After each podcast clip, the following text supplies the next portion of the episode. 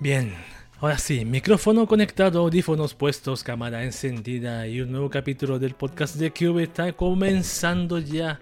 Domingo, ¿qué domingo soy? Domingo 5 de diciembre, 10, 8 de la noche en Chile, Argentina. Encima hace un poquitito. Nada grave. Mi opinión, nada grave. Eh, para inicio un nuevo, a un nuevo programa del podcast de Qubit, un noticiero de los domingos. Vamos a cambiar la cámara ya. Wakaba para todos, bienvenidos una vez más a un nuevo podcast de Qubit en el canal Qubit Room de Twitch. Está. Sí, me veo un poco diferente porque tengo un cuadrado aquí que en mi opinión quedó muy grueso. No lo, no, tengo que hacerlo más delgado para la próxima. Y también hice un cambio en la cámara acá, en la, en la calidad de la, de la resolución de 800 por 600 pasé a 720. ¿Cómo se llama? 1200 por 720, algo así. No recuerdo cuál es la resolución. A ver, voy a ver. ¿Cuál era? La otra resolución. 1280 por 720, perfecto. Obviamente está recortado. El podcast de Cube es un podcast que les trae noticias de tecnología, anime, internet, manga, Japón, VTubers y idols. Eso. Así me olvidé de algo. Tecnología, internet, man. Tecnología, internet, anime, manga, Japón, VTubers y idols. Creo que así. Me, salté lo de anime. Ah, hoy ya hizo bastante calor acá. 32 grados creo que hubo en Chile. Voy a enviar el puto tweet al tiro. Hasta que se me olvide como el otro día que se me olvidó. ¿Cuándo fue que se me olvidó? ¿El jueves? jueves lo olvidé no importa, son detalles. Nada de graves. Bien, entonces un minuto más. Ah, voy a buscar la agüita y a la vuelta empezamos con el podcast de QB de una vez por todas, con las noticias. Hay un montón de noticias, sobre todo de, de Japón, donde hay más noticias, más hay noticias en de Japón, así que volvemos en un ratito.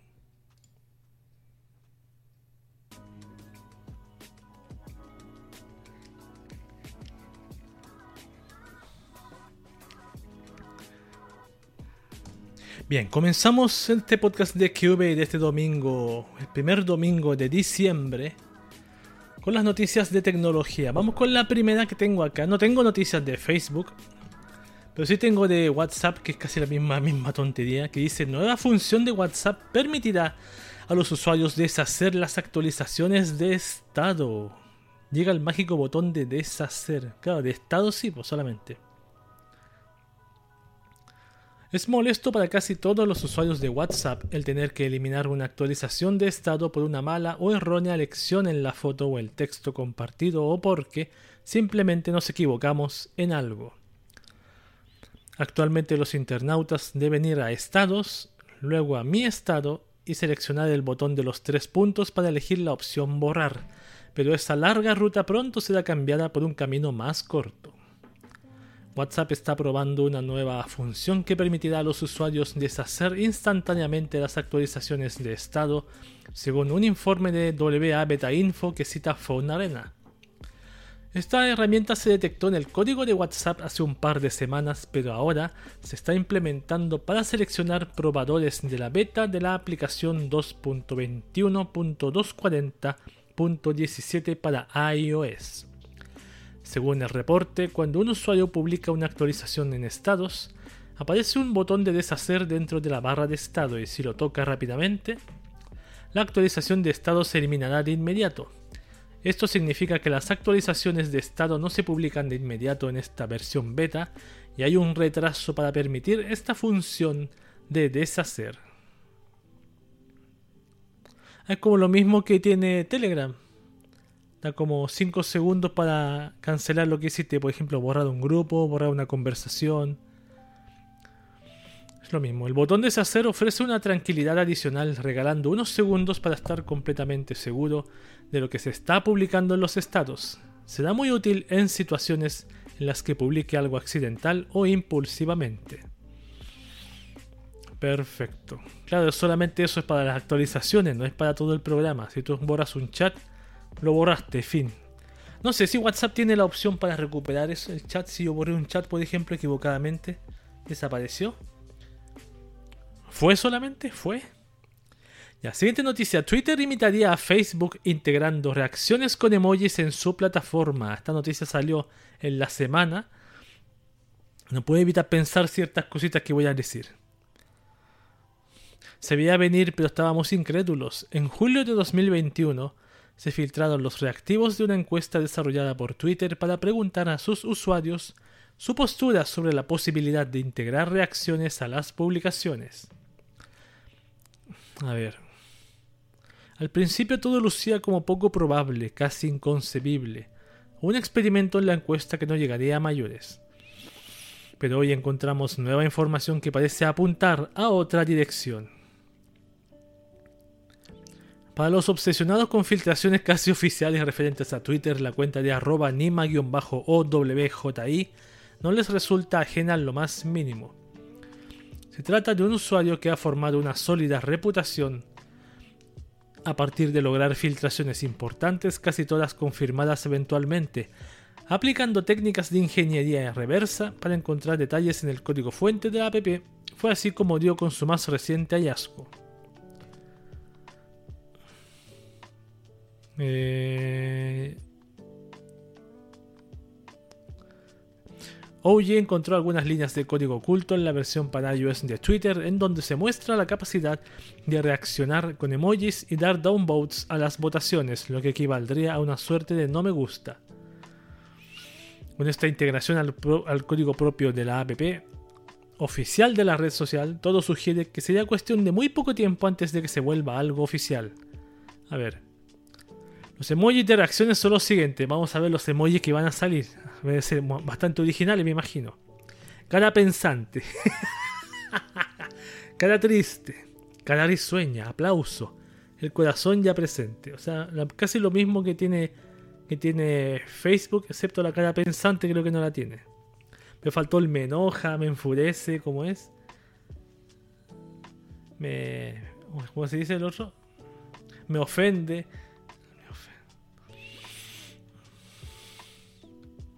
Perfecto, ahí está. Lo que se supone viene a futuro posiblemente venga ya en un mediano plazo. Y a propósito de Twitter también, usuarios podrán denunciar fotos y videos personales que se compartan en Twitter sin permiso del afectado. Los propios afectados podrán hacer las denuncias o con la ayuda de terceros autorizados. A ver.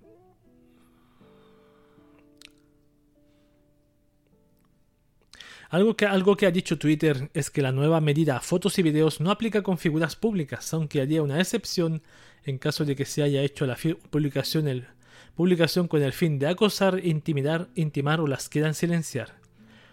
Twitter ha dicho que reconocemos que hay casos en los que los titulares de cuentas pueden compartir imágenes o videos de individuos privados en un esfuerzo por ayudar a alguien involucrado en una situación de crisis, como después de un evento violento y allá. Mm, las personas afectadas por la difusión de algún material gráfico en Twitter podrán realizar alegaciones para la investigación y eliminación de lo publicado sin su consentimiento. Esto será realizado por ellos mismos o con la ayuda de terceros autorizados.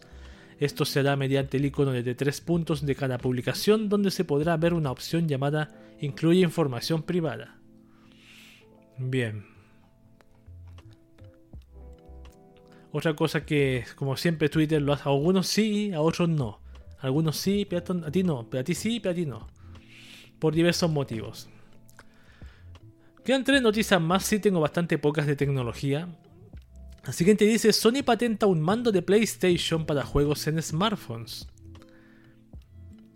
¿Por qué dice se filtra la inquietante patente? ¿Qué tiene de inquietante? Si la otra empresa también sacó una, ¿y por qué estás inquietante? A ver. A ver.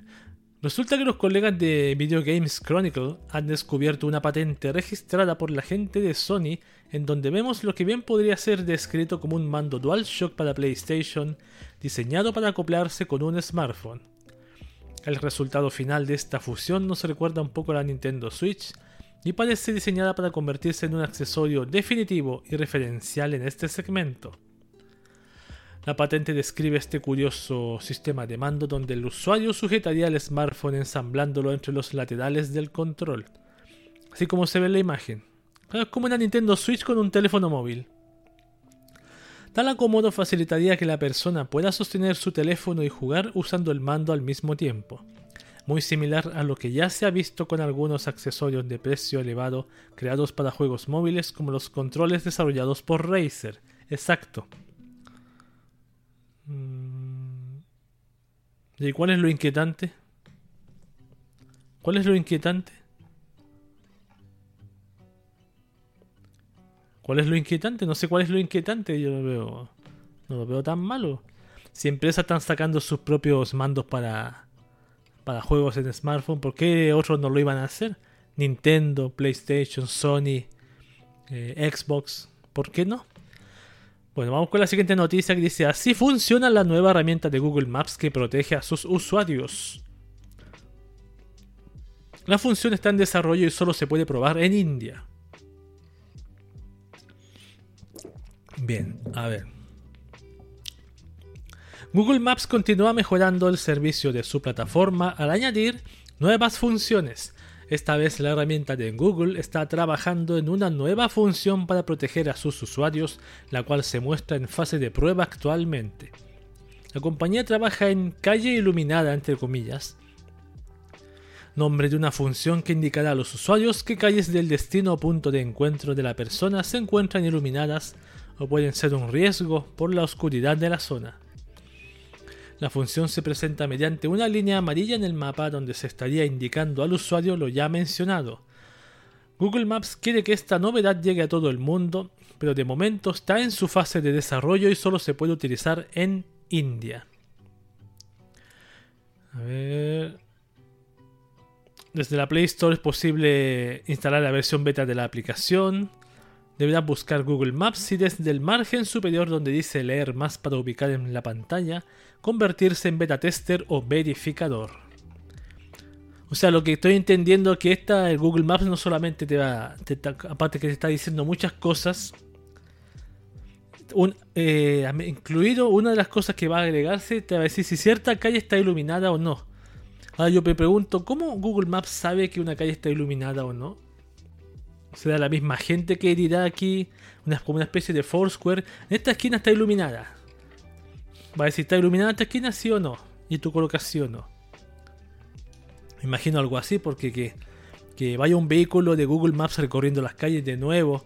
O a lo mejor, bueno, todos los años yo sé que hay un vehículo recorriendo las calles y sacando fotos para el Google Maps y eso, pero. Pero el mismo vehículo lo hace o lo va a hacer la gente. Yo opino más barato, más barato y económico hacerlo la gente. trabajar gratuitamente para Google.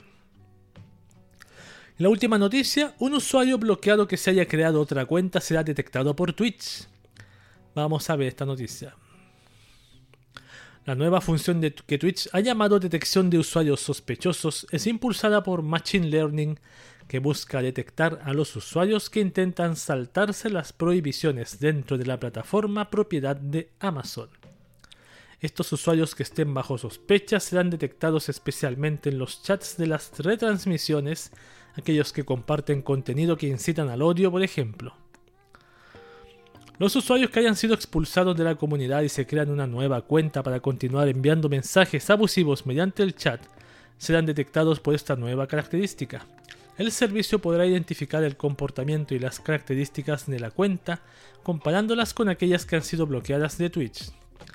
Luego de identificar la cuenta, la plataforma categoriza al usuario como probable o posible evasor de las normas de Twitch. Al considerarse de un posible usuario que ha incumplido las normas de la plataforma, los mensajes que esta persona envía a través del chat serán visibles, pero los moderadores podrán ver un distintivo y elegir si quieren eliminar el mensaje. Ah, ok. Si el caso es que la cuenta es probable de evadir las prohibiciones de Twitch, entonces los mensajes que escriban no se enviarán al chat, pero el creador y los conocidos mods podrán ver el contenido y decidir si quieren bloquearlo del canal. Es importante señalar que esta nueva función no es 100% precisa y es posible que existan falsos positivos y falsos negativos. Exactamente, si hay una inteligencia artificial atrás, un machine learning que está aprendiendo a hacer esto, es obvio que de vez en cuando va a cometer algún error, aunque esté unos 3 meses en prueba.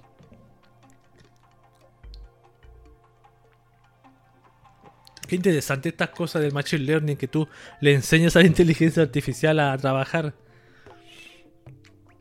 No sé si es muy práctico también estar tres meses enseñándole a inteligencia artificial esto no. No, te equivocaste de nuevo, te equivocaste. Aquí sí, te equivocaste, te equivocaste, te equivocaste, te equivocaste, te equivocaste, te equivocaste, te equivocaste una vez más, te equivocaste, te equivocaste. Hasta sí, te equivocaste, te equivocaste.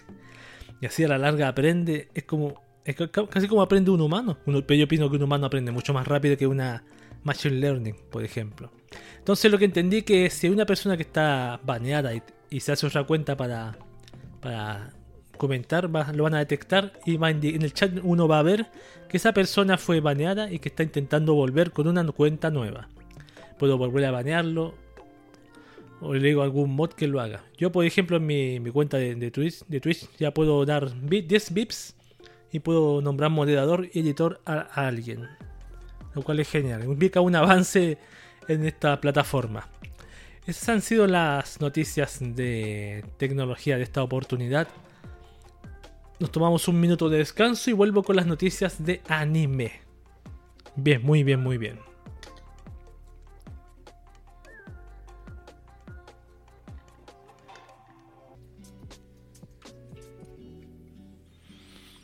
Bien, estamos de vuelta en el podcast de QVS, su podcast otaku de los domingos, noticioso también, con las noticias de anime. Aquí están. Tengo varios estrenitos. Tengo cuatro, cuatro estrenos. El primero dice Saiyuki. No, no olvidar que esos estrenos son de la nueva temporada de anime que empieza en enero 2022.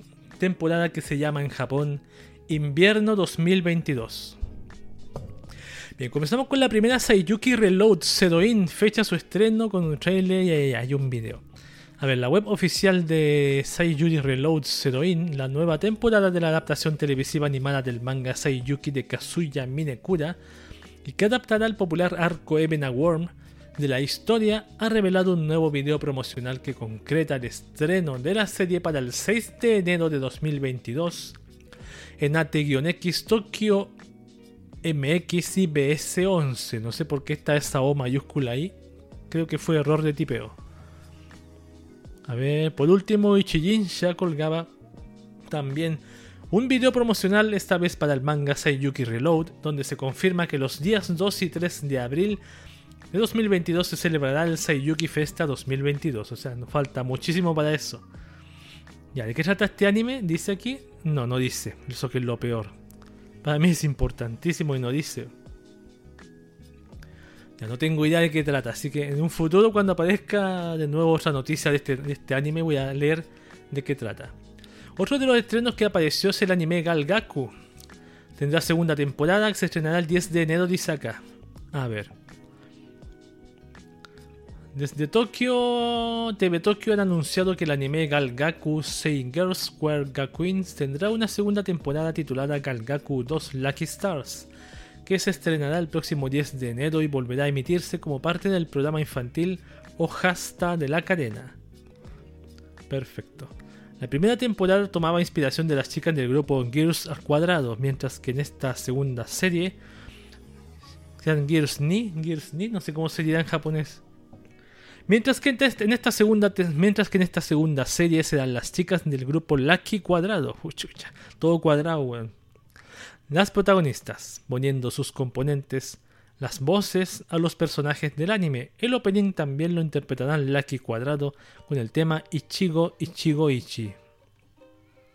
No sé qué significa. Ichigo no es 18. Go 8 Ichi 1, ¿no? No sé. Ahí está. La primera temporada se estrenaba en abril de 2020 y se desarrollaba en la Academia Holy Girls Square Square, donde muchas futuras estrellas de la industria del entretenimiento acuden a formarse. Allí podíamos conocer a las estudiantes y sus aspiraciones para vencer en el gran evento anual de la academia, Girls Arena. Ah, está genial el nombre. O sea, son idols, obviamente son idols infantiles. Ahí está, son seis chicas, tienen uniformes que me, recuerdan mucho a las, a las, no sé si son las pripadas o a las, o a las se llaman la otra? Unas que usa uniforme, no sé si son las privadas, no recuerdo. Creo que sí. Me recuerda mucho porque una tiene cabello azul, la otra el cabello verde, son muy distintivas. El cabello rojo, cabello negro, la rubia y la de cabello lila. Ahí está, ¿sí? Genial, bonito y genial. Otro anime que se estrena en enero es el anime Ninjala. A ver.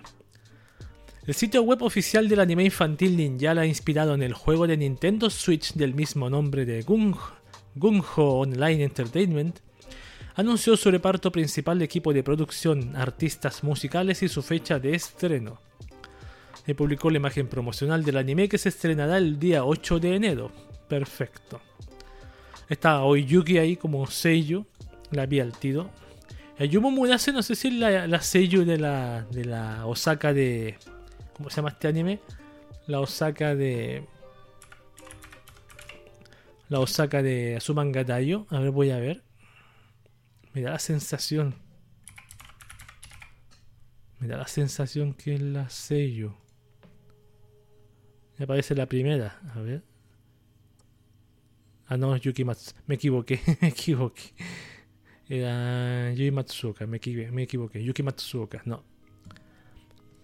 Bueno, Yumo es el nombre de, Osaka. Yumo no sé cuánto, me olvidé. Lo vi recién. Bueno. Sí, sí, sé que los personajes no son reales, lo siento. Ya, ¿De qué trata este anime que se llama Ninjala? A ver, Ninjala es un juego de acción que permite a los jugadores inflar goma de mascar para crear armas y usar métodos poco convencionales de ninjutsu. Adaptándose a diferentes escenarios, los jugadores deben tener reflejos veloces como un rayo mecánicas de super parkour para combatir y contrarrestar los movimientos de sus oponentes. El juego da comienzo a una nueva era del mundo de los ninjas a través de batallas online contra otros jugadores. Ah, viene un videojuego, perfecto. Ahí está. No entendí mucho cómo se hace el de goma de mascar las cosas, las armas, no entendí. Se ven chicos que tienen un martillo, un yo-yo, una pelota de básquetbol, un taladro al estilo Mayoi de Gran Blue. y, y un no sé qué cosa que no, entiendo, no alcanzo a distinguir. Bien. Siguiente estreno para el anime Akebi-chan no, no Sailor Fuku. Se, estrena se concreta su estreno para el 8 de enero de 2022. La web oficial de la adaptación televisiva animada del manga Akebi-chan no Sailor Fuku de Hiro ha revelado una nueva imagen promocional que la serie fecha su estreno para el 8 de enero de 2022. Esto es como decir el traje de, escolar de Akebi-chan, algo así el uniforme escolar de Akebi-chan, por lo poco que sé de traducción. Ahí está la imagen promocional. Ya hay un montón de sellos. Momo Asakura, ajá. Momo Asakura me suena. Eh, tonelada. ¿De qué trata? el manga lo protagonizan Komichi Akebi y sus compañeras de clase en una prestigiosa academia femenina de secundaria, donde conocemos sus vidas como adolescentes y seguimos su camino a la madurez. O sea, es una especie de slice of life. Especie de slice of life de, de chicas de secundaria. Ahí está. Muy bonita la, la imagen principal. Genial. ¿Qué estudio lo hace? Cloverworks. ¿Mm? Perfecto. Un slice of life de, de, de, escolarcitas. Sí, va a estar bien. Quizá va a ser relax, comfy. No tengo idea cómo va a ser. Perfecto. Vamos con la penúltima noticia que dice. A ver cuál leo esta. Leo esta primera. Esta noticia ya de videojuegos. Dice: El videojuego de Uma Musume Pretty Derby continúa retrasando su lanzamiento en China. En el popular foro de comentarios nga.cn se publicó una actualización sobre los problemas que enfrenta la distribución en China del videojuego para smartphones Uma Musume Pretty Derby, derivados de las nuevas directivas impuestas por el gobierno sobre la distribución de videojuegos en general. Bilibili tomará la batuta en la distribución del videojuego para smartphones Uma Musume Pretty Derby en China. Los resultados financieros en el ámbito de la distribución de videojuegos por parte de Bilibili siguen siendo débiles. Los ingresos del negocio crecieron un 9% interanual hasta los 1.4 millones de yenes de de millones de yuanes, perdón, más de 218.98 millones de dólares estadounidenses en el tercer trimestre del año fiscal en curso, lo que supone un fuerte descenso respecto a la tasa de crecimiento del 36.7% registrada en el mismo periodo del año anterior y menos de lo esperado por el mercado. Un creciente informe de investigación de China Development Bank Securities prevé que sus videojuegos crezcan a un ritmo del 15% en el tercer trimestre. Esto se debe a la ralentización del lanzamiento de nuevos videojuegos como consecuencia del retraso en la emisión de los permisos pertinentes desde el gobierno.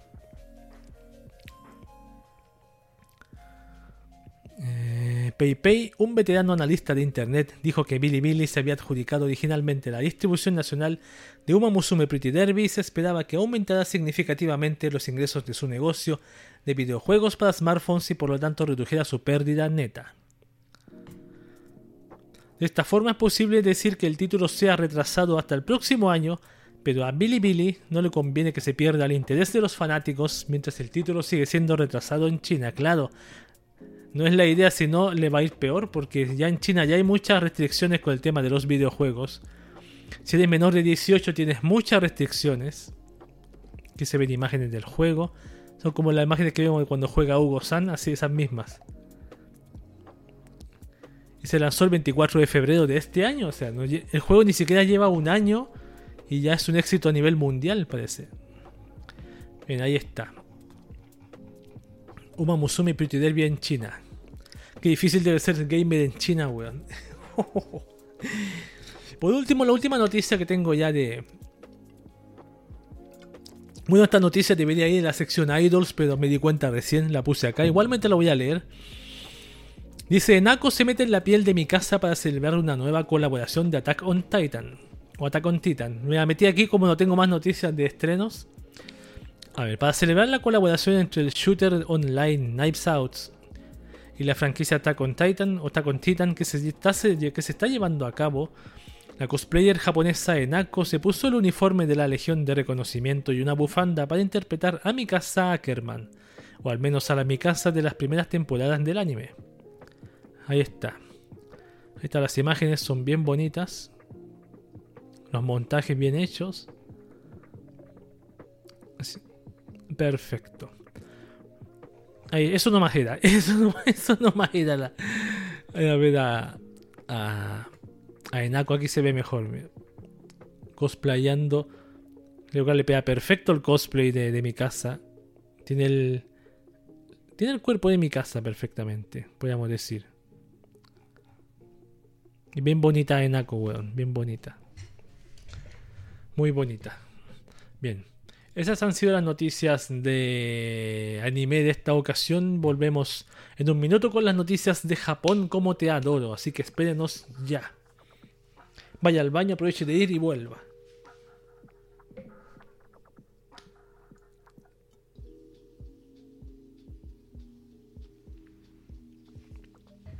Bien, estamos de regreso acá en el podcast de QB de y con la sección Noticias de Japón, ¿cómo te adoro? Estuve un poco con los ojos cerrados. Quería relajarme un poquito con la música que suena de fondo, que está bastante buena. Vamos a empezar leyendo noticias de Japón como te adoro. La primera dice, una chica intentó matar a alguien tirando un carrito de compras desde una azotea. Vamos a ver qué pasó aquí. Don Quijote es una cadena, una cadena de tiendas en Japón en donde se ofrece una gran variedad de productos con precios de ensueño entre comillas, que quizás algunos recuerden que fue directamente referenciada en los primeros episodios de Tonikaku Kawaii o Tonikawa Over the Moon of You. Los edificios de estas cadenas son estas cadenas de tiendas generalmente tienen varios pisos, por cada uno ofreciendo una variedad distinta de productos a los consumidores. Claro, como una tienda de departamentos. Típicos retail de departamentos, ajá. Los clientes no suelen ir a la azotea del lugar dado que no hay nada interesante que hacer más que quizás fumar un cigarrillo. Sin embargo, cuando alguien sube a una azotea generalmente son malas noticias. Eso es lo que ocurrió durante la tarde del pasado 26 de noviembre, cuando una colegial de 14 años tiró un carrito de compras desde la azotea de una tienda de Don Quijote en la prefectura de Osaka. La chica en cuestión arrojó el carrito desde la azotea a 21.5 metros de altura, el cual cayó casi al lado de un hombre de 53 años que iba caminando por la calle. El carrito cayó entre 2 y 3 metros cerca del hombre, por lo que resultó ileso.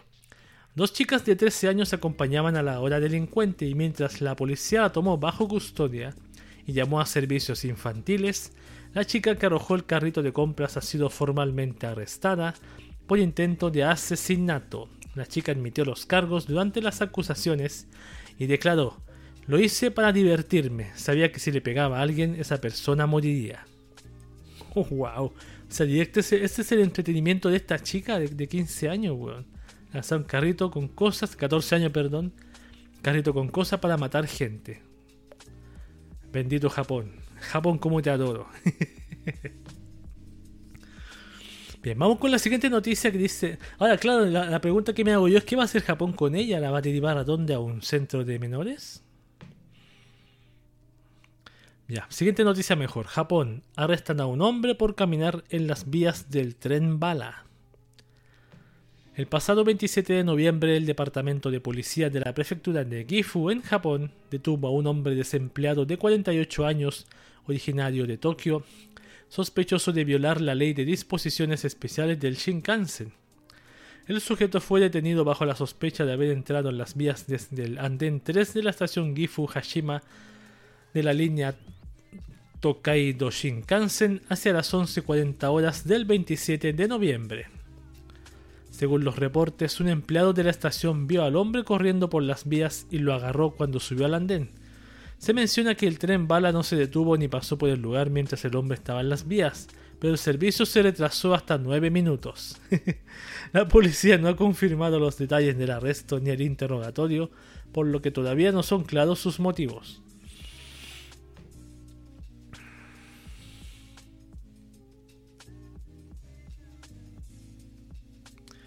A ver. El Shinkansen es la red ferroviaria de alta velocidad de Japón que conecta la mayor parte de las ciudades de la ciudad de las islas Honshu y Kyushu. El conocido tren bala circula en vías de longitud de hasta 3.050 km a velocidades de hasta 320 km por hora. Las rutas del Shinkansen están completamente separadas de las rutas convencionales, por ello el tren prácticamente nunca se detiene en otro lugar que no sean las estaciones, siendo el medio de transporte de más alta velocidad y más puntual. Las vías por ello no pueden ser invadidas de ninguna forma, pues las autoridades lo consideran una acción punible. Ah, perfecto, está aislado de... O sea, si el tren va de aquí a aquí, nada va a intervenirlo, está aislada la, la, vía. Por eso va rápidamente, no, no se detiene... No se detiene a cada momento como el metro, perfecto. Perfecto. Bien, vamos a conocer con la siguiente noticia. Japón, el arresto de un trío de boyeristas se vuelve viral por la calidad de su equipo. A ver qué es esto. El departamento de policía de la prefectura de Shizuoka en Japón arrestó a tres hombres por fotografías a mujeres en un baño al aire libre en la prefectura de Hyogo en septiembre. La policía está investigando si se han producido otros incidentes, pero en la prefectura de Shizuoka los tres hombres detenidos y acusados de boyerismo son un desempleado de 49 años de la prefectura de Ibaraki, un empleado de 40 años de la prefectura de Kagoshima y un desempleado de 32 años de la prefectura de Okayama. ¡Wow! Tres personas. Los tres son. Ah, voy a poner la noticia que está aquí de fondo. Los tres son sospechosos de haber utilizado una cámara de video con teleobjetivo, que es un aditamento para fotografiar objetos lejanos y comprimir la perspectiva en, la imagen, en una imagen fotográfica. Para filmar a una mujer mientras se bañaba en un baño al aire libre en la prefectura de Hyogo a finales de septiembre. Uno de ellos fue detenido en octubre como sospechoso de infringir la ley de portación de armas de fuego y una investigación posterior descubrió el delito de boyerismo. La policía cree que se han repetido delitos similares en todo el país, incluso en la prefectura de Shizuoka, y perseguirá el caso. Si bien las noticias de boyeristas y acosadores son el pan de cada día en Japón, esta nota se volvió especialmente viral en redes sociales debido a todo el equipo de cámaras y grabación que fue incautado a los perpetradores, incluyendo material de camuflaje. Sí, que tiene un material de camuflaje así como si fuese un francotirador. el bollerista francotirador. mira, es impresionante, mira, ahí está. Ahí se ve. Ahí está, ahí se ve. O sea, hay una inversión de, de material de, de alto costo aquí. Bueno. Ahí va a ver Japón qué va a hacer con ellos.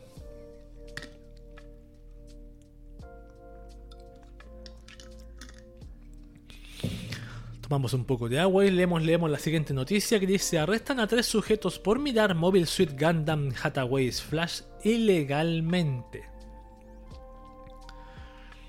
A ver, bajo la sospecha de haber visto ilegalmente en internet la película de anime Mobile Suit Gundam Hathaways Flash o Kidou Senshi Gundam Senko no Hathaway, las comisarias de Hitachinaka Hitachi Furukawa del Departamento de Policía de la Prefectura de Ibaraki en Japón así como la División de Ciberdelincuencia, arrestaron el pasado 24 de noviembre a tres hombres bajo la sospecha de haber violado la ley de derechos de autor. Los hombres en cuestión incluyen a dos oficinistas de 41 y 48 años y a un trabajador a tiempo parcial de 33 años quienes no se conocían entre sí. ¡Wow! Los arrestados son sospechosos de infringir los derechos de autor de Sunrise establecida en Tokio una productora de animación al publicar descargar ilegalmente películas de animación utilizando un software de intercambio de archivos o BitTorrent. Todos conocemos eso. En su ordenador entre el 14 y el 18 de junio de este año, según el departamento, los tres hombres vieron la película individualmente utilizando el programa de intercambio de archivos BitTorrent y no se conocían entre sí. El software fue diseñado para albergar el video y distribuirlo al mismo tiempo. Los tres hombres admitieron los cargos y declararon, cada uno. No pude ir a ver la película debido a la pandemia de COVID-19. Suelo usar este tipo de programas informáticos con frecuencia y me estaba quedando sin dinero debido a la pandemia de COVID-19. Lo hice para no gastar. La película se estrenó en los cines el 11 de junio de este año y el contenido del disco Blu-ray que se vendía exclusivamente a los visitantes se puso a disposición del público de forma ilegal. El Blu-ray Disc estuvo a la venta para el público en general a partir del 26 de junio. Perfecto. Mira, en Japón tú descargas algo por BitTorrent y te pueden llevar tres comisarías y la división de ciberdelincuencia aparece en tu casa como el meme de, de FBI Open Up. ¡Wow!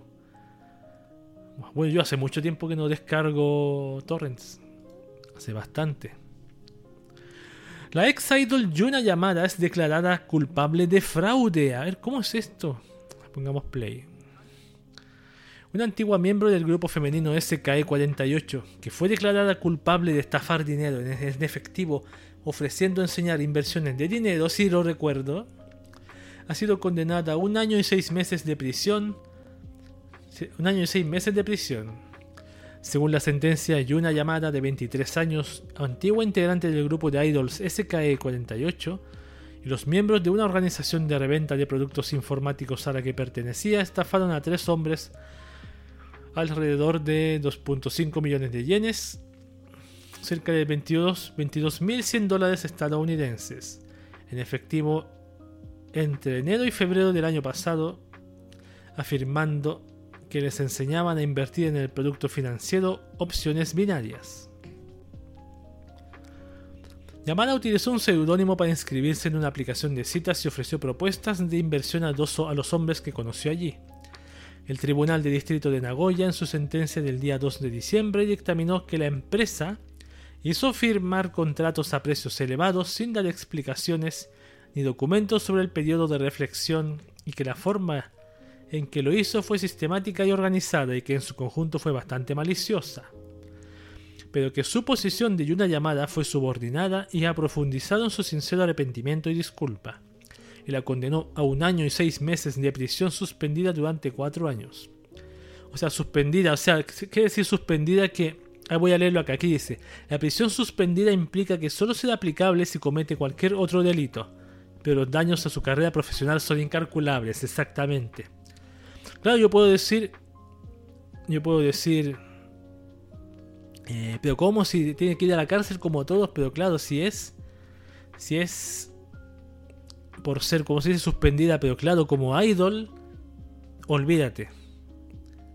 Olvídate de volver a intentar ser idol. Mejor trabaje en un Family Mart o un 7-Eleven como cajera y le va a ir mejor. Eso sí la reconocen, sí, por supuesto. Una, una pena. Así que terminó la, la carrera de Yuna Yamada. Vamos con la siguiente noticia que dice Aniplex explicó por qué decidió levantar cargos contra la pastelera que usaba personajes de Kimetsu no Yaiba.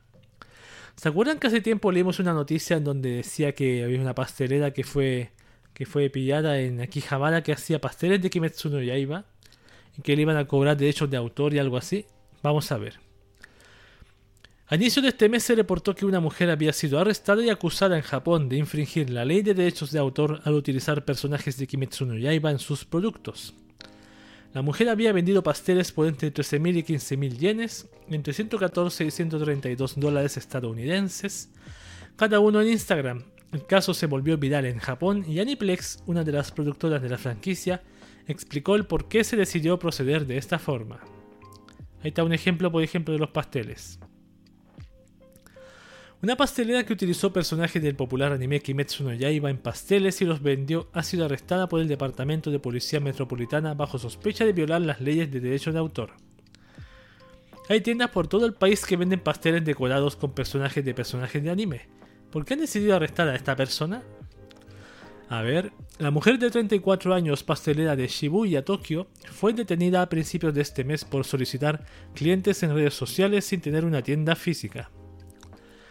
Según el Departamento de Policía Metropolitana, entre diciembre del año pasado y marzo de este año, la sospechosa fue acusada de vender pasteles de cumpleaños con personajes de Kimetsu no Yaiba a cuatro personas, infringiendo los derechos de autor que tienen tres empresas, incluida la productora del anime Aniplex.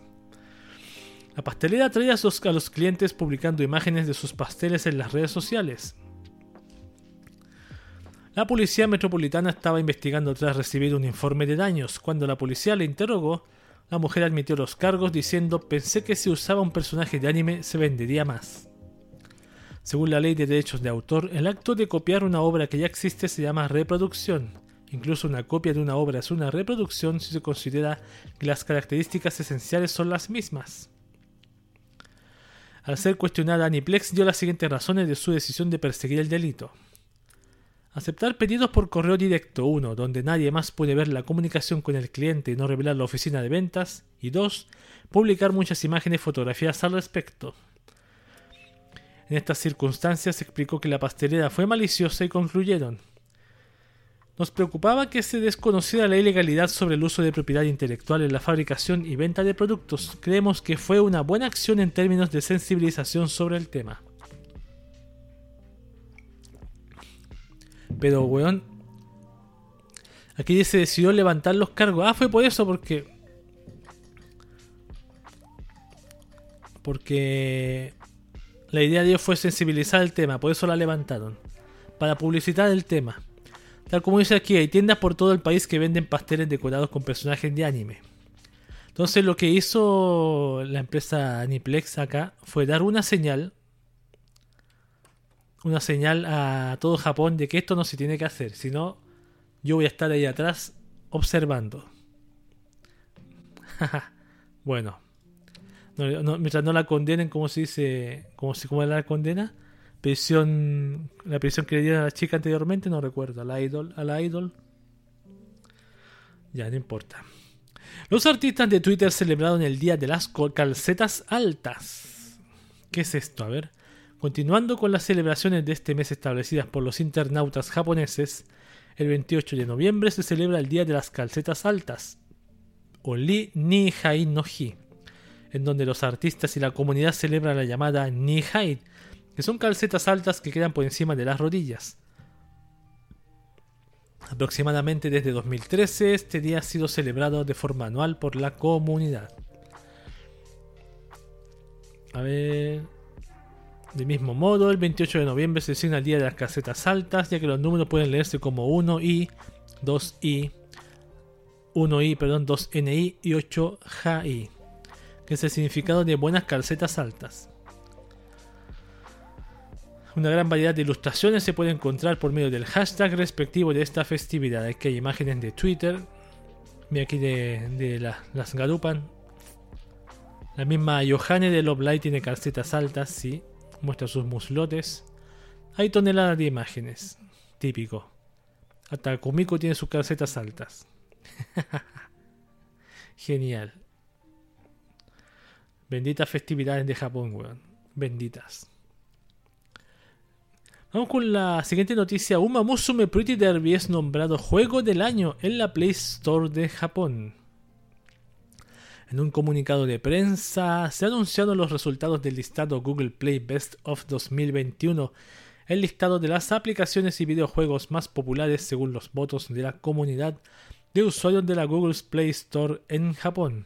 El comunicado describe que Uma Musume Pretty Derby consiguió el título de Juego del Año 2021 y escribe, a ver, eh, en el campo de los videojuegos un amplio abanico de títulos desde videojuegos casuales hasta videojuegos de simulación altamente estratégicos han aportado alegría y descubrimiento. El mercado también se vio impulsado por las propiedades intelectuales que proporcionaron a los usuarios una experiencia diferente a través de un nuevo modo de juego, y por las propiedades intelectuales que hicieron su primera aparición en los juegos para móviles. En la categoría indie, los juegos nacidos de, ideas exclusivamente japonesas también fueron populares, mostrando la diversidad de temas y géneros. También fue un año en el que muchos usuarios quedaron cautivados por el realismo del mundo, fruto de la tecnología de desarrollo de juegos y del movimiento de los pechos de las caballas. Exactamente. Como, como, se mencionó, Uma Musume Pretty Derby consiguió la condecoración de Juego del Año 2021 y también fue listado como el gran premio en la categoría de votación de usuarios. La entrega también estuvo nominada en la categoría de juegos más emocionantes, aunque Pokémon Unite resultó el ganador allí. El videojuego fue lanzado el pasado 24 de febrero en Japón para dispositivos móviles mientras que una versión para PC fue lanzada el 10 de marzo. Originalmente su lanzamiento estaba programado para el invierno 2018, enero-marzo. Sin embargo, fue retrasado indefinidamente desde entonces con el objetivo de mejorar la calidad del producto final. Un lanzamiento global no ha sido anunciado. Eh, ya, pero es, eso no más. Ahí está. O sea, videojuego del año para Japón 2021, Uma Musume Pretty Derby. Benditas caballitas. Siguiente noticia, el consumo de piratería de manga en Japón sigue aumentando. El portal japonés IT Media reportó que la Authorized Books of Japan, o la ABJ, informó que el número de accesos a los 10 principales portales de piratería de manga en Japón ascendieron alrededor de 398.33 millones solo en octubre de este año en Japón, triplicando la cifra registrada en el mismo mes del año pasado. El número total de accesos a los 10 principales sitios de piratería de manga en octubre de 2021 estuvo al borde de la marca de los 400 millones, según anunció la Authorized Books of, Japan. Perdón, la Authorized Books of Japan, ahí sí. El 29 de octubre, una de las principales agencias anti-piratería en Japón.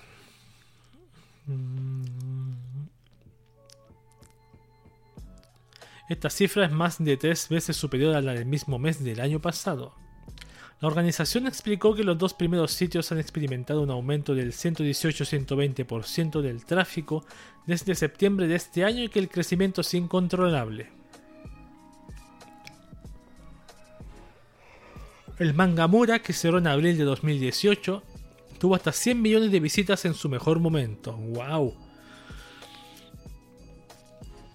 El importe de los daños causados por las publicaciones leídas a través de la piratería entre los 10 primeros sitios, calculado hasta donde es posible estimar, fue de 782.7 millones de millones, miles de millones de yenes, más de 6.87 miles de millones de dólares estadounidenses, de enero a octubre de 2021, superando con creces los daños anuales de aproximadamente 210 miles de millones de yenes durante los últimos 20 años. La Authorized Books of Japan ha estado recopilando una lista de sitios de piratería disponibles que actualmente contiene unos 400 sitios. ¡Wow! 400 páginas hay de, manga ilegal en Japón. Me imagino todos son japoneses. O a nivel mundial, no es de Japón solamente. ¡Wow! Impresionante. Eso que los japoneses no son tan fans de, de la piratería, pero quizás por la pandemia también, la falta de dinero, los despidos, muchas cosas. Ya, Japón lanzarán una línea de pésimas grullas de papel, pero diseñadas por hermosas chicas. La noticia salió en la semana y me resultó muy rara. A ver, en Japón existen mecánicas de gacha no solo en los videojuegos para smartphones, sino también en la vida real en la forma de capsule machines, conocidas con el nombre de gachapon, en donde las personas pagan una cierta cantidad de dinero para recibir un premio al azar, incluido dentro de una esfera de plástico, lo que da el nombre a la mecánica.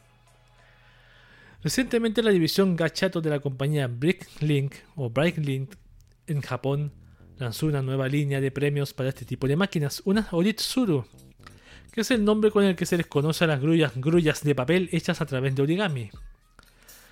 Estos populares artículos se consideran amuletos de la buena suerte, por lo que pagar 300 yenes, alrededor de 3 dólares estadounidenses, no es un precio muy exagerado si está bien hecho, pero resulta que lo último no se cumple.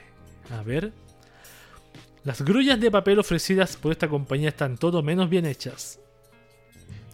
De los cinco diseños disponibles, solo el uno al menos parece tener la forma de un ave, ya ni siquiera una grulla, mientras que el resto no tiene nada que sirva de referencia. ¿Por qué esta compañía lanza un producto así? Te preguntarán ustedes y yo también. ¿Y por qué piensa que la gente pagará por ello? La respuesta es que fueron realizadas por hermosas modelos Gyaru. Ahí está una de las Gyarus tostadas. Rubia tostada, típico de Gyaru grullas mediocres y uñas largas. ¿O que largan las uñas? Para aquellos no familiarizados con el término guiado o gal en inglés, es un término para describir a mujeres jóvenes con un sentido llamativo de la moda y una personalidad desinhibida. Según la vista previa de la línea Gyado ga Ota Oritsuru o Origami, Origami Cranes Folder by Gyado, cada grulla fue realizada o al menos intentada de realizar por una chica diferente y los diseños de izquierda a derecha fueron realizados por las modelos Kanape, Satan, Rinachosu, Okina y Mochi.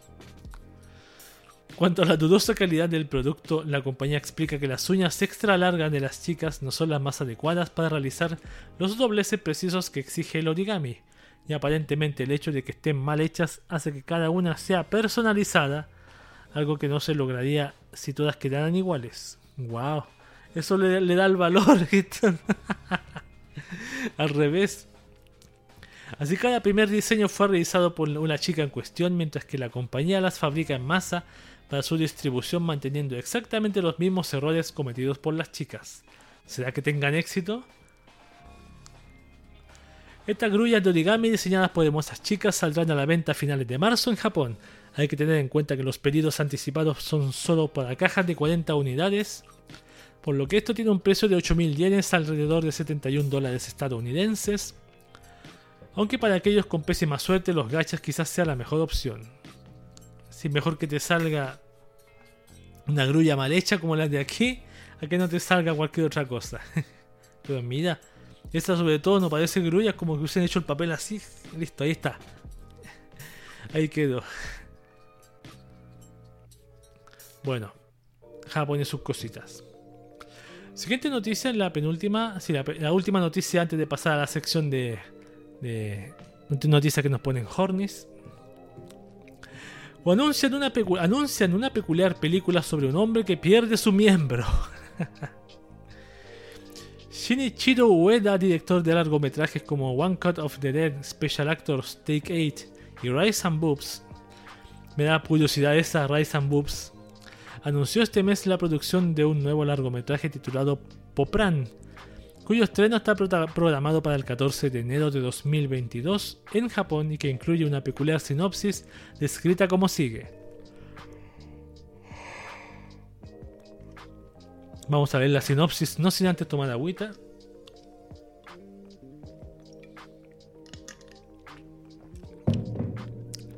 Ya. La sinopsis dice,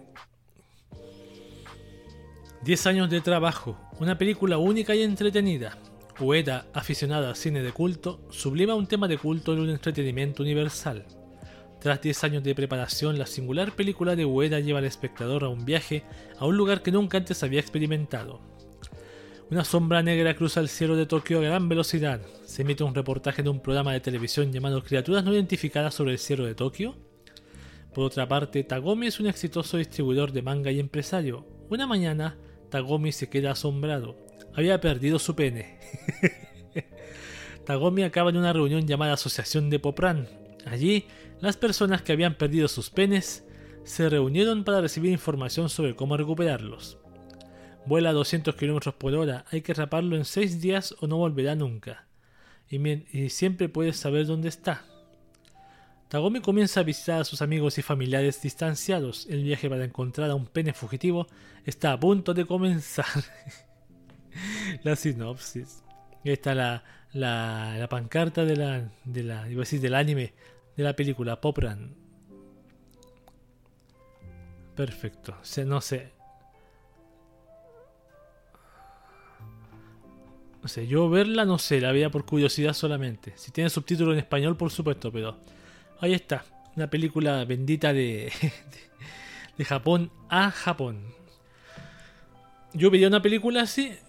Bueno, yo a mí me gusta ver películas que son así como tipo cine B, películas como, por ejemplo, yo he visto la película Neumático Asesino, he visto películas como ese tipo me gustan, pero a verlas una sola vez.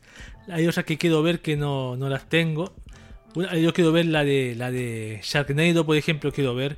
Yo vi la película que hizo el estudio, la película del que hizo este, cuando estaba de moda esta película del 2012. Salió un estudio sacó una película llamado 2012 eh, Doomsday, la tengo copié tan mala que la tengo ahí guardada copiada. bueno, qué horrible la película. Efectos especiales pésimos y todo eso. Pero sí me gustan esas películas que son raras, que no son las típicas comunes.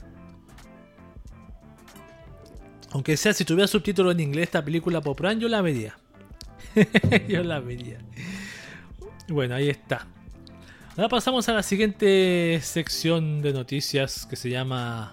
Terminamos con las noticias de Japón como te adoro y pasamos a las noticias. Pasamos a las noticias que nos ponen hornish. Yeah, yeah, yeah, yeah, yeah. Guau, guau, guau, guau, guau. Como dice Colone. Guau, guau, guau, guau, guau. Vamos con la primera que dice noticia que nos pone Horny. Tengo 6.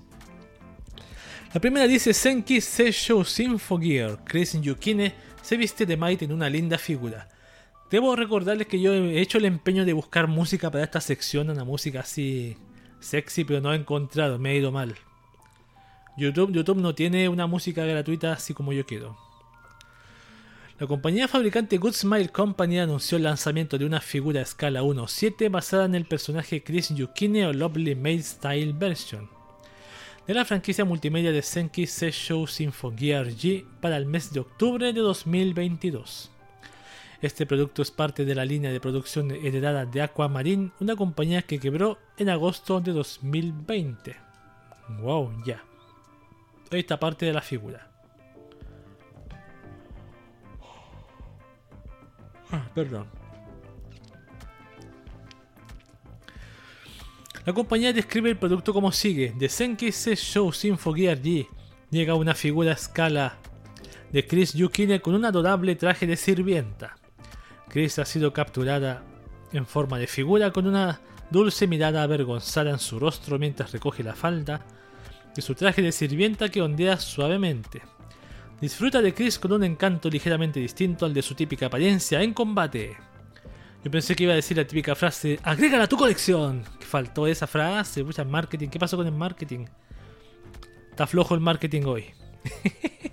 el producto tiene una altura de aproximadamente 210 milímetros, tendrá un precio de 17.800 yenes, alrededor de 158 dólares estadounidenses y se encuentra disponible para reservación en el sitio oficial del distribuidor en el periodo comprendido del 2 de diciembre de 2021 al 13 de enero de 2022. Ya, ¿llega cuándo? ¿Cuándo llega? Dice decía. Agosto. Ah, no. No llega. Octubre del otro año. Voy a comprar esta figura que te llegue en octubre del otro año. Si no está mala, o sea, fea no es la figura, me gusta el cabello, ese efecto que tiene. Hay una, una chica liviana con la cual empezar la sección para precalentar el ambiente. Siguiente noticia que nos pone Hornis. Azur Lane revela fabulosos visuales para su colaboración con SSS.Gridman y SSS.Dina Desde el pasado 23 de, 25 de noviembre, el videojuego para smartphones Azur Lane comenzó una colaboración con las franquicias animadas de SSS.Gridman y SSS.Dina en todos sus servidores, incluyendo el global. Esta, colaboración fue anunciada con bombos y platillos con un espectacular video promocional producido por los estudios Trigger, quienes también produjeron las dos series animadas de colaboración, por supuesto. Recientemente se distribuyeron los visuales de cada uno de los personajes, unidades incluidos para esta colaboración que incluyen SCR Rika Takarada, SCR Akane Shinju, SCR Yume Minami, SCR Chise Sukagawa, SR Has, SR Namiko. Nuevamente el evento de colaboración se titula World Spanning Arclight. Está disponible dentro de la aplicación. Finalmente cabe recordar que el videojuego ya, el video japonés está disponible ya ya. Está así con, la, con la colaboración. Mira, está la chica de los muslitos, que aquí se ve muy genial, muy sexy. Wow. Qué hermoso, qué belleza. Aquí hay otra más con medias otra más con medias, otra más de aspecto más, más frágil y otra con el típico, como se dice, ese chaleco eh, levant, como se dice, chaleco mata vírgenes que decían en Japón. esta otra más, otra mona más y esta también bien bonita. ¿Está la misma tacarada? A ver. ¿O es otra? Esta. Parece que es la misma. A ver. Sí, es la misma. Con otra ropa, creo. Ahí está. Azur Lane colaboración con Gridman y Xenon. No voy a decirlo SSSS porque me, canso. Siguiente noticia que nos pone. No, no, esta. ¿Esta es la noticia? No, no era esta. Era otra. No, no, esta parece que era así. Ya, no saltemos. Siguiente noticia que nos pone Horny. Supersónico inspira una sensual figura en traje de baño. La compañía fabricante Orchid Seed anunció el lanzamiento de una figura a escala 1 4.5 basada en el personaje supersónico Summer Vacation Sun Kissed Version de la franquicia multimedia de Supersónico para el mes de julio de 2022 en Japón. Aquí hay una preview. ¡Wow! La compañía describe el producto como sigue: la figura más grande de la serie Supersónico con 35 centímetros, Super Vacation Version. El bikini rojo perla es un complemento perfecto para su cuerpo de un cuerpo sano y bronceado. Sus pechos son tan grandes que se puede sentir la gravedad, sus caderas son tan suaves y su línea de bikini es tan apretada. Esperamos que lo disfrute tanto como nosotros. El producto tiene una altura de 650 milímetros, tendrá un precio de 19,250 yenes, o 19.250 yenes creo yo, alrededor de 170 dólares estadounidenses y se encuentra disponible para reservación en el sitio oficial del distribuidor en el periodo comprendido del 3 de diciembre al 14 de febrero de 2022 como regalo para el 14 de febrero para tu chico para el día del amor qué mejor que regalar una Sonico Bikini Version. Mira y, tostadita más encima. Una Sonico tostada wow oh Dios no puede ser Ojalá no la muestren por detrás, ya la mostraron por detrás. no importa. Oh, está muy carnudísima, weón. Ya, ya, ya. Suficiente. Ahí también se le está rompiendo el, todo el traje de baños. Guau. Ya. Ah, a, propósito, a propósito, yo no he visto el anime de Sónico. No sé, no sé si valdrá la pena verlo. Me tomé un poco de agüita.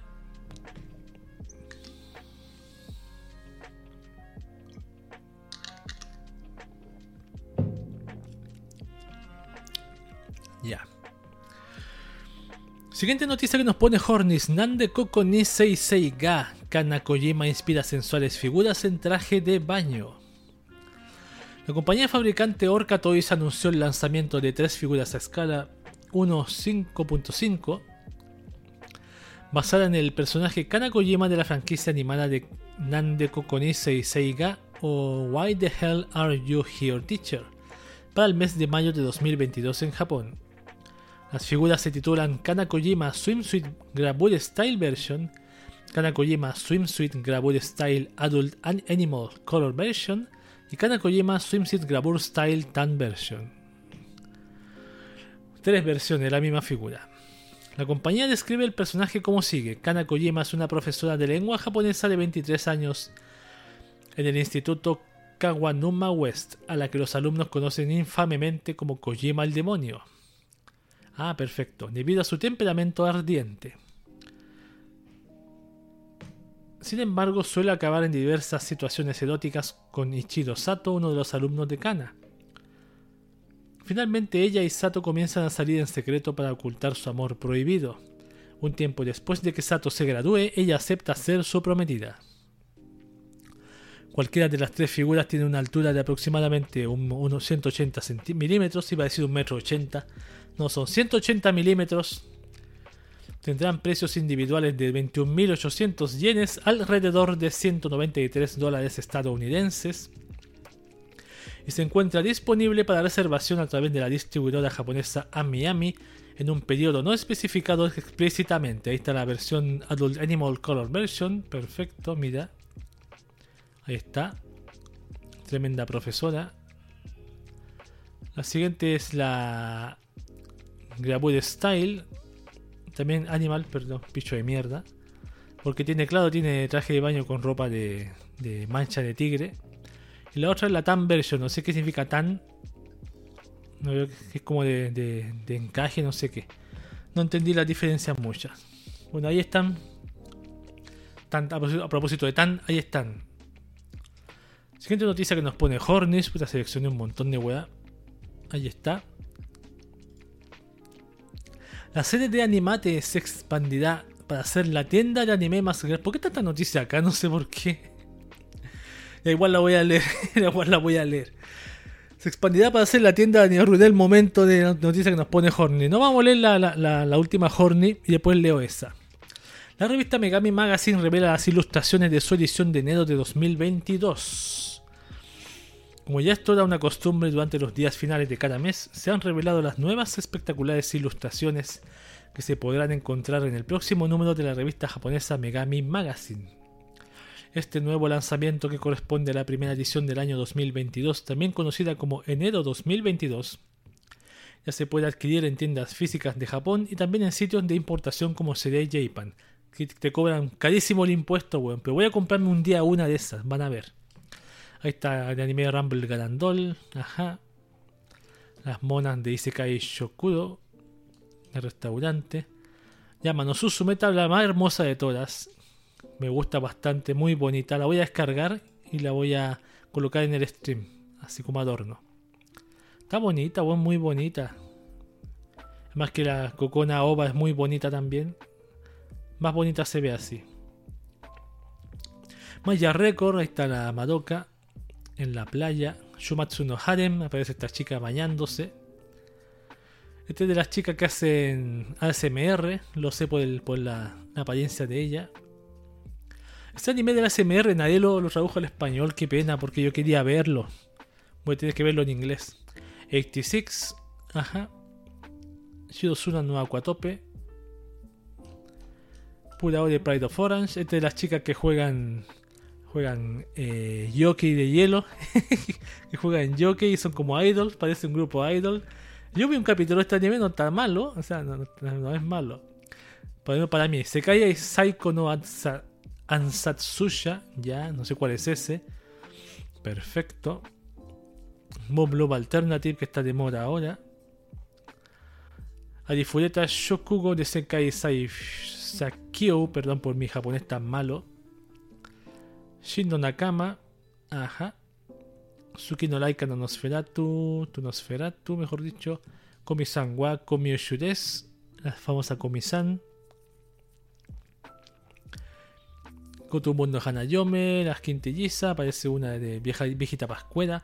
Mushoku Tensei Jobless Reincarnation también acá. Esa fue la última.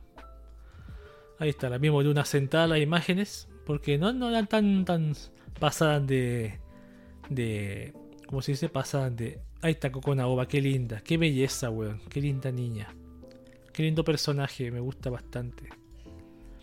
Tiene una inocencia y una pureza impresionantes. vamos con la última de, de Japón como te adoro en este caso. La serie de Animate. Voy a primero finalizar la sección de noticias que nos ponen Hornis con las pastillas anti-Hornis. Las recomiendo para que no se vuelvan locos y se vuelvan a la normalidad. Ya. Ahora sí, seguimos con la programación habitual. La serie de Animate se expandirá para ser la tienda de anime más grande del mundo.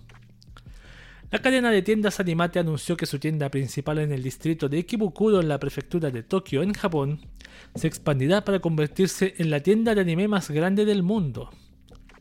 La tienda expandida extendrá su reapertura en la temporada de primavera 2023, abril-junio, periodo, periodo en el que también se celebra el cuadragésimo aniversario de la cadena de tiendas. O sea, 40 años lleva. A ver. La nueva expansión del complejo comercial será construida en donde se encontraba el centro de salud pública de Ikebukuro y será conectada directamente al primer edificio actualmente en funciones. Así, la cadena de tiendas Animate espera que esta nueva gran tienda conecte a las personas fanáticas de la industria del anime de todo el mundo y les ayude a experimentar la cultura del anime con emoción en sus corazones. Ah, qué lindo mensaje. Por otra parte, ya no sé si voy a leerla, no. O sea, me quiere decir que esta tienda se quiere expandir mundialmente. Porque aquí dice la industria del anime de todo el mundo, o sea, para enviar al extranjero. Si es que no, no envía al extranjero. A ver, animate. Voy a echar un vistacito y ahí aprovecho de terminar las noticias eh, de Japón como te adoro, que han estado muy buenas. Y tomamos un minuto de descanso y volvemos con las noticias de VTubers y Idols. Ya vuelvo.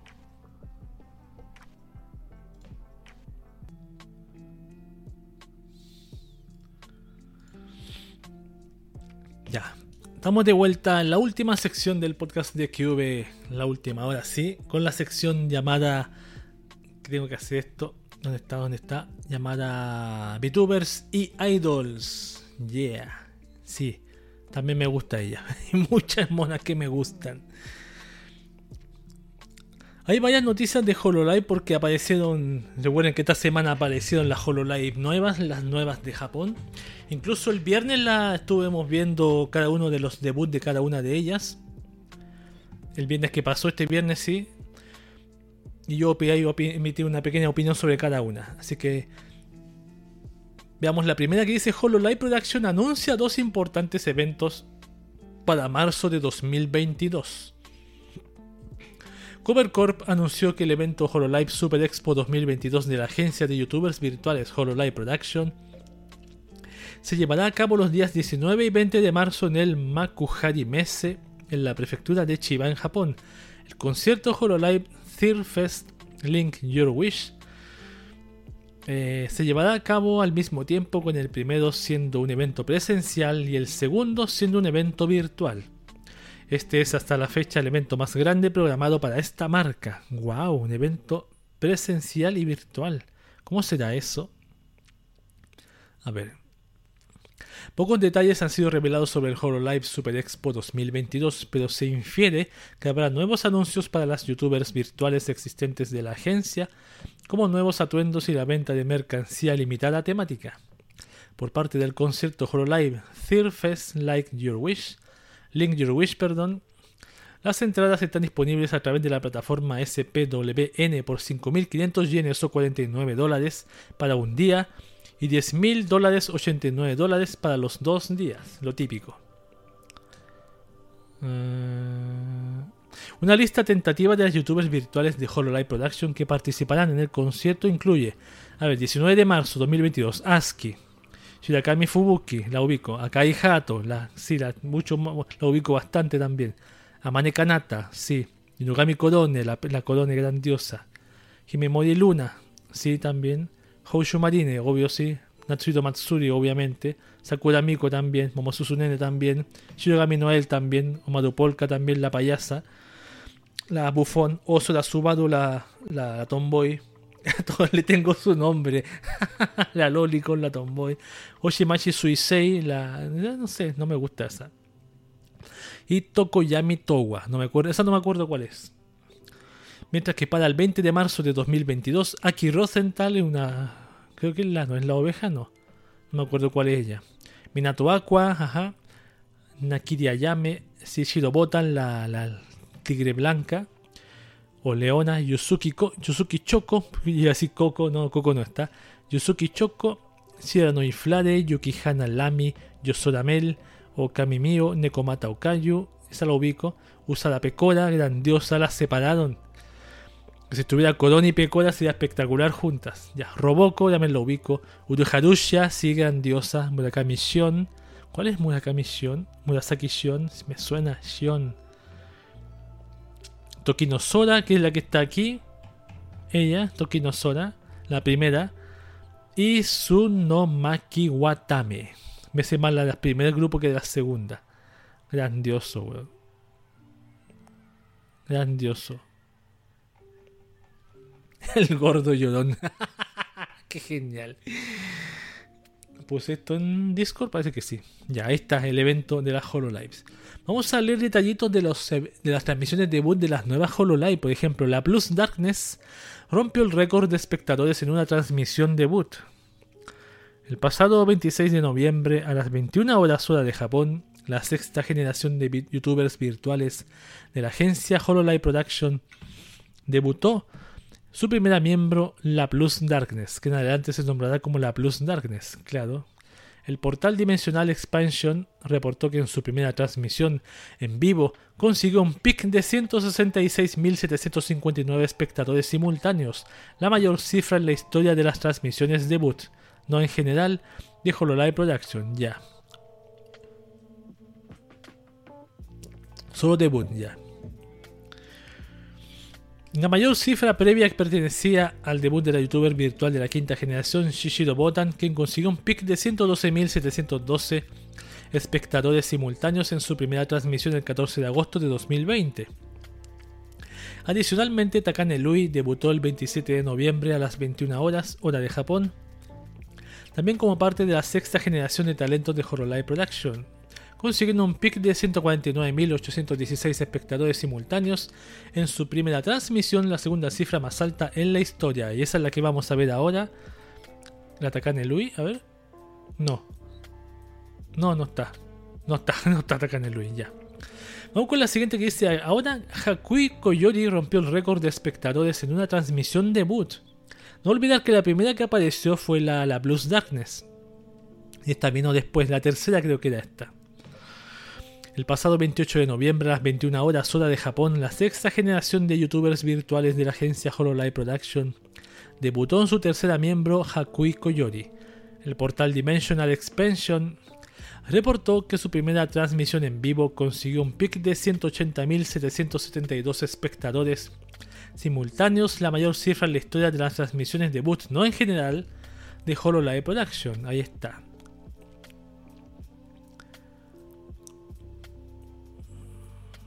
No voy a leer lo demás porque, porque mucho me, cansa la boca. Pero dice que la tercera transmisión con mayor cantidad de espectadores, solo detrás de ella está la última transmisión de Kiryu Coco con 491.000 espectadores simultáneos. Y el nuevo outfit de, de Gura, la Cat Shark, que hizo 194.000 personas, un poco más que eso. No me gustó mucho esta chica, muy gritona, como que quiere ser la. como que imita a Corone, no sé. No me gustó mucho. Me gustó más la, la Plus Darkness, sí, me gustó más esa. Aunque se parece a Gura como una versión Gura malvada, pero me gustó más. Siguiente, HoloLive Sakamata Chloe supera 300.000 suscriptores en YouTube en un solo día. El portal japonés Dimensional Expansion informó que la youtuber virtual de la sexta generación de, de la agencia HoloLive Production Sakamata Chloe superó los 300.000 suscriptores acumulados en YouTube el 30 de noviembre, solo un día después de su debut. Chloe es la segunda miembro de toda la agencia en lograr esto, pues la Plus Darkness de la misma generación consiguió lo mismo, pero el pasado 27 de noviembre. Ya no quiero leer más información. Wow, 300.000 personas que se suscriban a tu canal de YouTube en 24 horas. Grandioso, grandioso. La penúltima noticia de, de VTubers que tengo, Uruja Rusia se convierte en la youtuber virtual con mayores ganancias por Super Chat.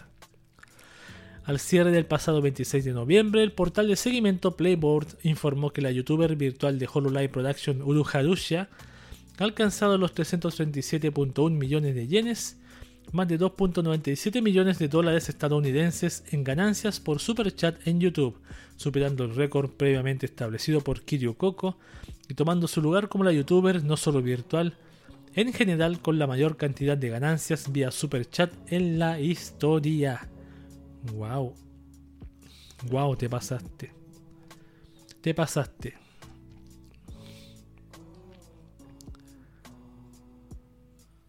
A ver. Listo, ahí está. Grandioso la Urujarusia. La última noticia de youtuber que, te, que tengo dice la youtuber virtual Kizuna Ai tendrá un importante anuncio esta semana. La noticia muy importante.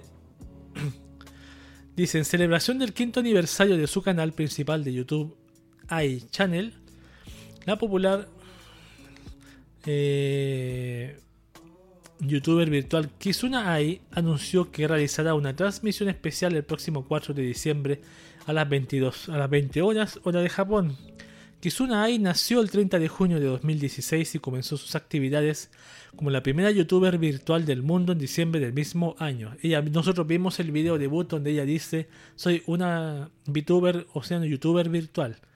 No, no sé si dice VTuber, dice soy una youtuber virtual. Entonces se resume como VTuber. Actualmente cuenta con casi 3 millones de suscriptores en su canal principal, que ha acumulado más de 400 millones de reproducciones acumuladas entre todas sus subidas desde su debut, Kizuna Ai no solo se desempeña como youtuber virtual, sino también como anfitriona de eventos en vivo y cantante virtual, sí. En su comunicado escribió, el 1 de diciembre de 2021 se cumple el quinto aniversario del lanzamiento de Ai Channel. Gracias a todos ustedes hemos llegado hasta aquí. Muchas gracias. Estoy pensando en mirar hacia atrás en los últimos 5 años de actividades.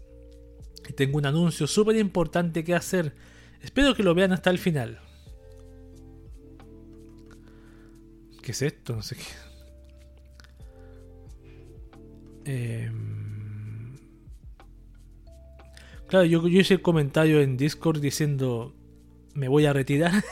me voy a retirar porque nadie me ve.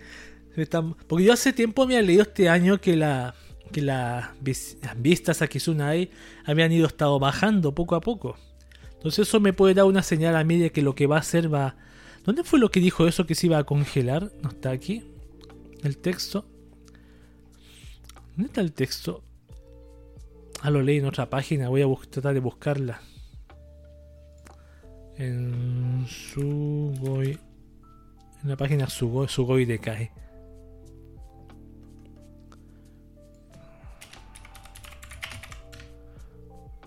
Aquí está. Vamos a ver la página original.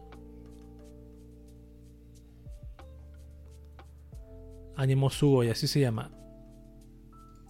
Aquí voy a leer la noticia, aquí está. Completa, la voy a leer de acá mejor. A ver, la VTuber Kizuna Ai anunció en una transmisión especial que el 26 de febrero del año 2022 suspenderá sus actividades por un tiempo indefinido. La suspensión se realizará después de la realización del evento Kizuna Ai The Last Live Hello World 2022. En un comunicado... No, no, dice aquí. En un comunicado se puede leer el siguiente fragmento. Respecto al futuro, hay algunos proyectos que está preparando Kizuna Ai y su equipo aunque aún no han sido anunciados. Kizuna Ai y su equipo discutirán la política de suspensión de actividades y continuaremos el proyecto según lo planeado para realizar el deseo de Kizuna Ai. Quiero conectarme con todos en el mundo y con usted. Espero futuros anuncios para obtener más detalles. Pero yo leí en otra parte, no es aquí, que decía que ella se iba a congelar. Iba a congelarse indefinidamente. ¿Qué te dice eso a ti? que posiblemente no va, se, va, se va a apagar, eh, apagar indefinidamente y quizás nunca más volver a encenderse. Pero según lo que dice ahí, ese comentario dice que quiere seguir conectada con la gente, no sé. Mi, mi opinión se va a desenchufar. la van a desenchufar por, por, porque ya nadie la ve. Porque muy poca gente la ve, por eso está bajando su índice de visitas. Ojalá que no sea así, igual me cae bien Kizuna. Ahí la vi un tiempo. Y ojalá no sea así. Las siguientes cuatro noticias son noticias de idols. La primera dice: Inori Minase, la voz de Itsuki Nakano, celebra su cumpleaños. El 2 de diciembre de 2021, la actriz de voz y cantante Inori Minase celebró su vigésimo sexto cumpleaños. La artista compartió una actualización a través de su cuenta oficial de Instagram en donde escribió: Otro seguro y feliz cumpleaños para mí. Espero que tengan todos un gran año por delante y que lo disfruten. Espero que haya muchos nuevos descubrimientos e inspiración. Buena suerte. Good luck. Está, ella ha hecho. Es la voz de Remen Recero. Famoso, sí. Me sonaba familiar. Itsuki Nakano en Gotobu no la, la quintillizana. Itsuki, ¿cuál es la Itsuki? No me acuerdo cuál es. La voz de Estia, la voz de Chino Kafu. Muchísimos roles. Yuki Takeya, Kakugurashi. Noel en Sora no Method. Uh, Sora no Method, ese anime hace tiempo que no lo, no lo veía. Ahí está. Feliz cumpleaños a Inori Minase. Siempre la confundo con Iori Minase, que es la personaje de Idol Master. Sería genial que Inori Minase hiciera la voz de Iori Minase. Siguiente noticia: Seishun Buta Yarou celebra el cumpleaños de Mai Sakurajima. De acuerdo con el lore de las novelas ligeras escritas por Hajime Kamoshida e ilustradas por Keiji Misoguchi, Seishun Buta el 2 de diciembre se celebra el cumpleaños de Mai Sakurajima, uno de los personajes principales de la popular franquicia multimedia. Su perfil oficial escribe: Mai Sakurajima es la heroína principal de la serie, es una notable actriz modelo y cursa el tercer año en el instituto Migegahara, Minegahara, la misma escuela que Sakuta Susagawa. Mai es una persona seria, sobre todo en torno a Sakuta Susagawa. Es muy sensible, educada, sensata, servicial y amable. No es dura por defecto, pero puede molestarse fácilmente y mostrarse algo brusca o violenta. Especialmente con Sakuta. Mai tiende a ignorar y reprimir los sentimientos desagradables en lugar de enfrentarse a ellos. Sakuta suele señalar que es deshonesta y que a menudo miente sobre sus sentimientos. Fanáticos de la franquicia celebraron la ocasión con una variedad de ilustraciones publicadas a través del hashtag respectivo. Aquí está, por ejemplo, está la chica del que se parecía de coneja en ese anime que hizo Tokyo Animation. Creo que es Tokyo Animation ese anime. Ahí está. Bien bonitas las ilustraciones. Hay de todo. No, no son ilustraciones normales, comunes y corrientes. Nada pasado de, de pasado de, de punta. Ahí está. Vamos con la siguiente noticia de cumpleaños. Genshin Impact celebra el cumpleaños de Ganyu. De acuerdo con el lore del videojuego desarrollado por MiHoYo Genshin Impact, el 2 de diciembre se celebra el cumpleaños de Ganyu, la vigía del plenilunio. Su perfil oficial escribe, es mitad humana y mitad adeptus, más específicamente mitad chilling, no sé qué es chilling. Por eso tiene características tanto de personas regulares como características vistas solo en dioses. Como secretaria del pabellón Yuehai, Ganyu realiza muchas tareas que la gente común no ve. Común no ve. Los cálculos y los datos detrás de cada decisión de las estrellas brillantes en Liyue, así como cada ordenanza y regulación que se anuncia, son todo el trabajo meticuloso que ella realiza. La cuenta oficial de Twitter del videojuego compartió una ilustración especial acompañada del siguiente mensaje. ¿Ah? ¿Me dormí otra vez? Gracias por despertarme. No es fácil encontrar flores tan bonitas, ¿no crees? Siempre que descanso aquí me siento en calma, y al final siempre acabo durmiéndome. Aún tenemos trabajo que hacer, sentémonos un rato antes de ponernos manos a la obra. Siempre considero genial las frases de marketing de los personajes. Los fanáticos de la franquicia también celebraron la ocasión publicando ilustraciones acompañadas del hashtag respectivo. Aquí está imágenes de cumpleaños de... ¡Uh, qué buena esa! De Ganyu. personaje de Genshin Genshin Impacto. Wow, Genshin Impacto. Siempre me ha llamado la atención los detalles de, de las medias de estos personajes. Eso, por ejemplo, esos diseños que tiene como Mona, por ejemplo. Son muy bonitos. O la otra, ¿cuál es la mala otra? La otra que tiene medias. La Fischl, creo que se llama Fischl, creo. Bueno. Ahora pasamos a la última noticia de Idols. La música se terminó aparte. Vamos a ponerla de nuevo. Justo al final del podcast. Keion celebra el cumpleaños de Yui Hirasawa. A ver. De acuerdo con el lore del manga escrito e ilustrado por Kaki Fly, Keion, el 27 de noviembre, se celebra el cumpleaños del personaje Yui Hirasawa, uno de los personajes principales de la franquicia. Su perfil oficial escribe, personaje principal, guitarrista, vocalista principal. Tras entender erróneamente que música ligera es igual a música fácil como silbar, así, se unió al club de música ligera y tomó la guitarra sin ninguna experiencia previa. Es el tipo de persona que no lee manuales y confía en su propia intuición y en sus enfoques autodidactas. Yui es, la guitarrista principal y vocalista del club de música ligera y toca una guitarra eléctrica Heritage Cherry Bass Gibson Les Paul estándar a la que apodan Guita. Guita, no sé. Antes de no sé por qué. Antes de aprender a tocar la guitarra eléctrica, el único instrumento que sabía tocar eran las castañuelas. Saca malas notas en la escuela, aunque cuando se las entrena adecuadamente puede conseguir resultados asombrosos. Se espacia con frecuencia y se distrae fácilmente con trivialidades, principalmente con las que considera bonitas. A través de Twitter, múltiples usuarios publicaron ilustraciones especiales para conmemorar la ocasión con el hashtag respectivo de este personaje de Keion. Y a yo vi solamente la primera temporada de este anime y me falta ver la segunda. Así que ahí está, feliz cumpleaños para Yui Hirasawa, la guitarrista. Creo que tiene la guitarra, no, no, es la guitarra de Paul McCartney, de, la otra. Creo, hasta este tiempo que no, no sé esta franquicia, así que no tengo idea. Pero ahí están las imágenes bien buenas, de todo tipo, para este personaje de K-On. Ah, pasó? Avanza. Bueno, esta ha sido la última noticia de, de Idols de este podcast de QB. Ha sido la última, última. Esta noticia ha sido la última. Y llegamos al fin del podcast de QB de esta ocasión. Recordar que el podcast de QB se transmite todos los días domingos. Horario 10 de la noche, Chile, Argentina. 22 horas, perdón, Chile, Argentina. 19 horas, México. Y tengo los otros horarios acá. Se los voy a leer. 20 horas eh, Colombia, Perú y 21 horas Venezuela y Bolivia también. Maravilloso.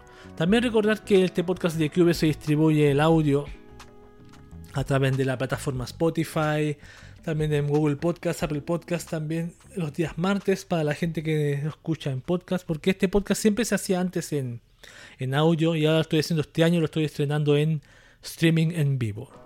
Así que llegamos al final del podcast de Kyobe. Muchas gracias por pasarse, por venir, por su visita, gracias por todo. Y nos veremos en el siguiente episodio. ¿Dónde está el directo acá? Está el siguiente capítulo, el próximo domingo. Y me despido de todos ustedes como acostumbro diciendo Wakaba para todos. Wakaba.